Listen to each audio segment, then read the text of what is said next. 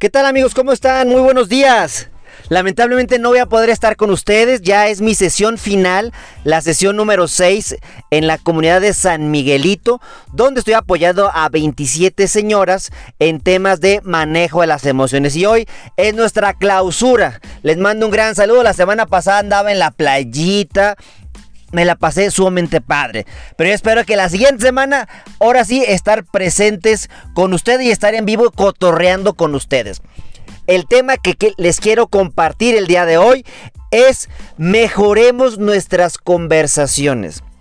El día de ayer encontré un video en la página de TED, TED, que es una empresa que hacen conferencias a nivel internacional, donde lo que buscan es compartir ideas. Y me gusta que las conferencias que hacen son bien cortitas, son de 3 minutos, 5 minutos, 15 minutos cuando mucho.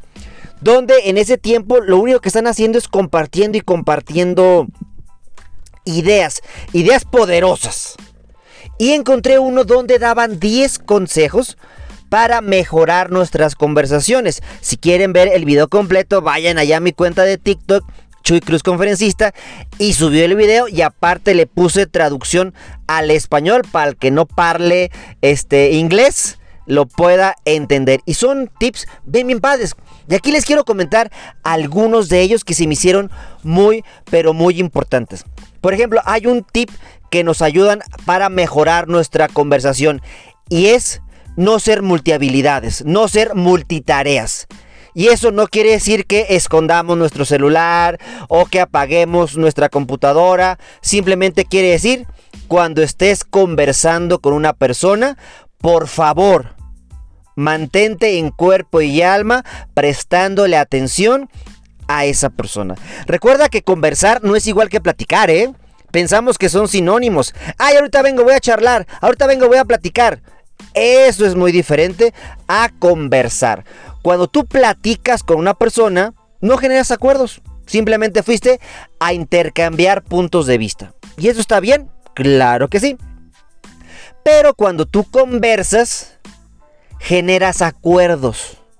Haces sentir a la otra persona que fue escuchada. Aquí aplicamos un concepto bien importante que le llaman la escucha sensorial. La escucha sensorial es escuchar con nuestros sentidos. Posiblemente tú y yo antes entendíamos que solamente escuchamos con los oídos, pero no es cierto. Tú también escuchas con tus ojos. Tienes contacto visual con esa persona. A veces cuando estás platicando con una persona, tú estás viendo el celular y la otra persona está hablando como loquito. Sí, sí, sí, cabrón, no, lo, que tú me digas. Ah, ¿a qué me decías? Ah, no me estabas escuchando, me estabas oyendo, no me estabas escuchando con tus ojos. Recuerda, esta escucha sensorial es base en nuestros sentidos, así que también escuchamos con los oídos y escuchamos con nuestra proximidad física, sin que haya un muro o una barrera que lo interrumpa. Qué padre es ver a los ojos cada vez que estás platicando. A mí me, me gustaba mucho que cada vez que yo iba a visitar a mi jefe, entraba a su oficina y él bajaba la, la pantalla de la computadora. Y me decía, adelante Chuy, ¿en qué te puedo servir? No, hombre, eso me hace sentir sumamente especial. ¿Por qué? Porque me estaba prestando 100% de atención. Qué incómodo es ir a la oficina de un jefe y que el jefe esté escribiendo en su computadora, mandando mensajitos y tú hablando como loquito. Eso es sumamente incómodo y te hace sentir que no eres escuchado. O qué triste es cuando tu esposa va contigo y, te está platicando su día. Ella lo que quiere es escucharte, que, que le escuches. No quiere que le resuelvas, que le escuches. Y tú estás viendo tu programa de televisión, estás ahí tomando tu bebida espirituosa. Sí, sí, mi vida, qué padre. Ah, no, sí, qué chido. Ah, sí, pues que Dios te bendiga. Eh, no te entendí, pero este, qué bueno que viniste. Dame chance, ¿no? De, de ver mi programa porque pues me estreso mucho en mi trabajo. Creo que e, eso no se, no se vale. Por eso no seas multitareas. Enfócate a escuchar. Otro tip bien importante es cuando platiques, utiliza preguntas abiertas. Aléjate de las preguntas cerradas. Un ejemplo de pregunta cerrada es cuando solamente ofreces que el receptor te responda con una respuesta dicotómica. Solamente dos respuestas. Sí o no. Blanco o negro. ¿Te gustó el partido? Sí. Ejemplo de pregunta eh, cerrada. ¿Qué podemos hacer para hacer una pregunta abierta? ¿Qué parte de la película te gustó más? ¿Cómo le podemos hacer para mejorar nuestra relación de pareja? ¿Qué requieres de mí para que yo sea un buen marido contigo? ¿Qué esperas de mí? Porque yo le puedo preguntar, oye, mi vida, eh, ¿soy un buen marido? Y la respuesta es sí. O la respuesta es no. Entonces, qué triste es que podamos limitar nuestra conversación a una pregunta cerrada. Mejor ten una pregunta abierta. Otro punto bien importante para mejorar nuestras conversaciones es aprender a escuchar. A mí la, la relación que me ha gustado es la 80-20 donde el 80% estoy escuchando y el 20% estoy hablando. Y en ese 20% hago preguntas, me interesco de forma real en lo que la otra persona quiere eh, expresarme, pero también yo lo veo como foco rojo. Si yo estoy platicando con un date, con una, con una cita, y esa persona solamente habla, habla, yo, yo, yo, yo, yo, hacen la técnica del yo-yo, ya es un foco rojo de que esa persona, para empezar, yo no le interesco aunque yo le muestre respeto, pero recuerda que el respeto se gana y el respeto se da. Y el respeto es 50 y 50. Yo, yo, hago mi parte, tú haces tu parte. Está bien y qué padre que te guste estar conmigo porque te escucho. Pero también a mí me gusta ser escuchado. Y, y, también ese punto debe ser bien importante en las relaciones de pareja. Recuerda que tú no estás al servicio de tu pareja, ni tu pareja está a tu servicio. Los dos están al servicio de la pareja. Cada quien tiene un rol. ¿Por qué a veces fracasamos en la relación de pareja? Porque están diseñadas para ganar. Yo te gano. Yo te aplasto. Soy el macho alfa. No. En una relación de pareja hay que aprender a ser humilde. E inclusive hay que aprendernos a callar cuando lo que voy a expresar no es más bello que el silencio. O lo que voy a eh, expresar habla sobre mi intolerancia. Habla sobre mi frustración. Mejor me callo la boca. Mejor espero el momento indicado para expresarlo de forma correcta. De forma correcta. ¿De qué sirve que le grite? ¿De qué sirve que le insulte? Muchas veces he escuchado la frase que dicen algunas personas que insultan a sus parejas o insultan a sus empleados. Y yo les pregunto, oye, ¿y por qué lo haces? Y ellos, o les digo, ¿y, ¿o qué ganas? Y ellos me responden, pues mira, yo no gano nada, pero por lo menos los hago sentir mal. Ya por lo menos eso. Fíjate qué vil eh, respuesta. No buscas una solución. No buscas un empate. Lo que buscas es humillar a la otra persona. Y en lo personal creo que tampoco eso se vale. Y eso no te va a ayudar a mejorar tu conversión. Qué padre es estar con una persona con la cual puedan pasar horas.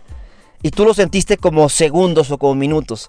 Qué padre es cuando fuiste a tomarte ese cafecito con esa persona especial y cuando vuelves a ver tu reloj ya pasaron tres horas o cuatro horas y tú sientes como que fue algo rapidísimo. En cambio, cuando estás con una persona que pues, te dé a entender que no eres importante para él o para ella, apenas pasan unos segundos y piensas que ya pasó toda tu vida, ¿no?